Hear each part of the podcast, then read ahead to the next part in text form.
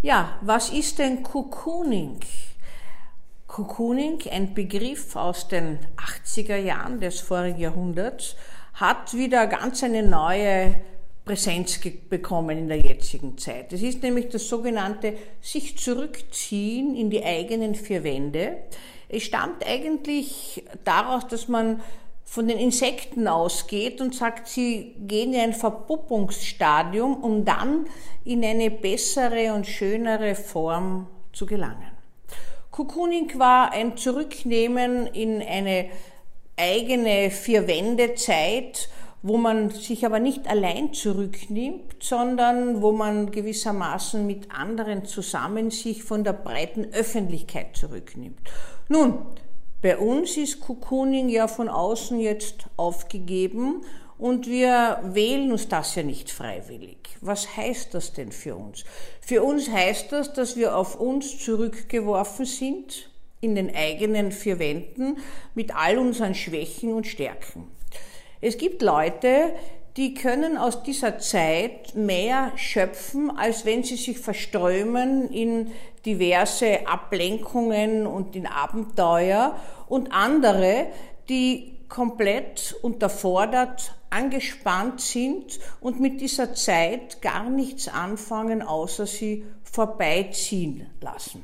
Was wäre denn die Chance von diesem auferlegten Cocooning? Die Chance wäre, in sich ein Stückchen weit zu gehen, in sich wahrzunehmen, wie es einen geht, wenn man von außen in diese in diesen Zustand kommt. Sie müssen sich vorstellen, es gibt noch viel dramatischere Zustände, die gar nicht nur zeitlich begrenzt sind, wenn man von außen in eine Isolation oder in eine völlig distanzierte Lebensform gerät. Zum Beispiel, wenn man eine schwere Erkrankung hat und nicht mehr sich hinaus begeben kann oder wenn man gar die Bewegungsfähigkeit verloren hat.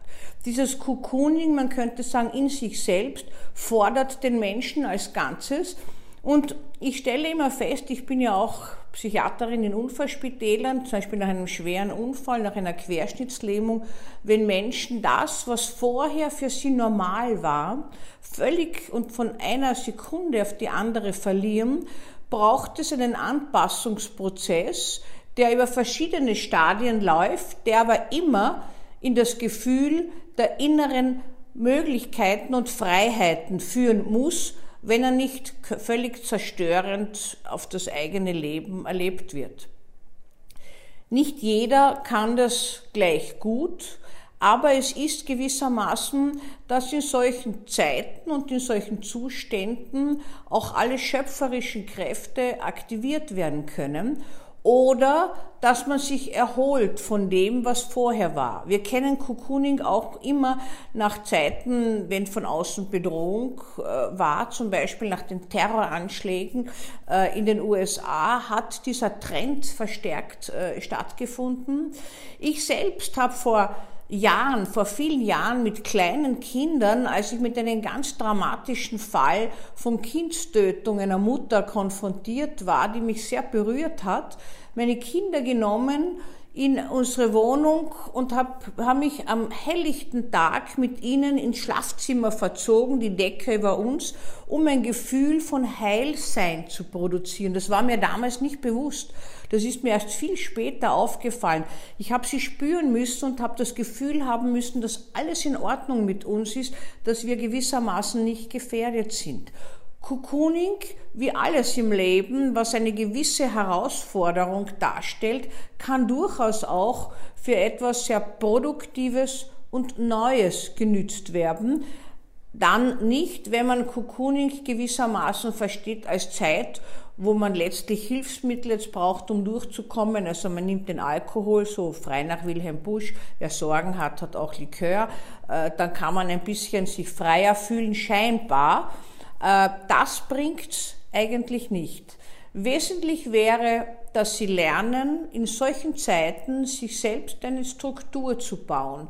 Eine kleine Verpuppungsstruktur, wo sie selbst oder auch wer halt mit ihnen ist, zusammen existieren können in dieser Zeit des Neuen, der Übergangszeit, wo man letztlich dann etwas in das, die Öffnung wieder mitnehmen kann. Wir dürfen wir nicht vergessen, die Ordnungen im Leben sind immer unterwegs, im Zerbrechen und im neuen Werden.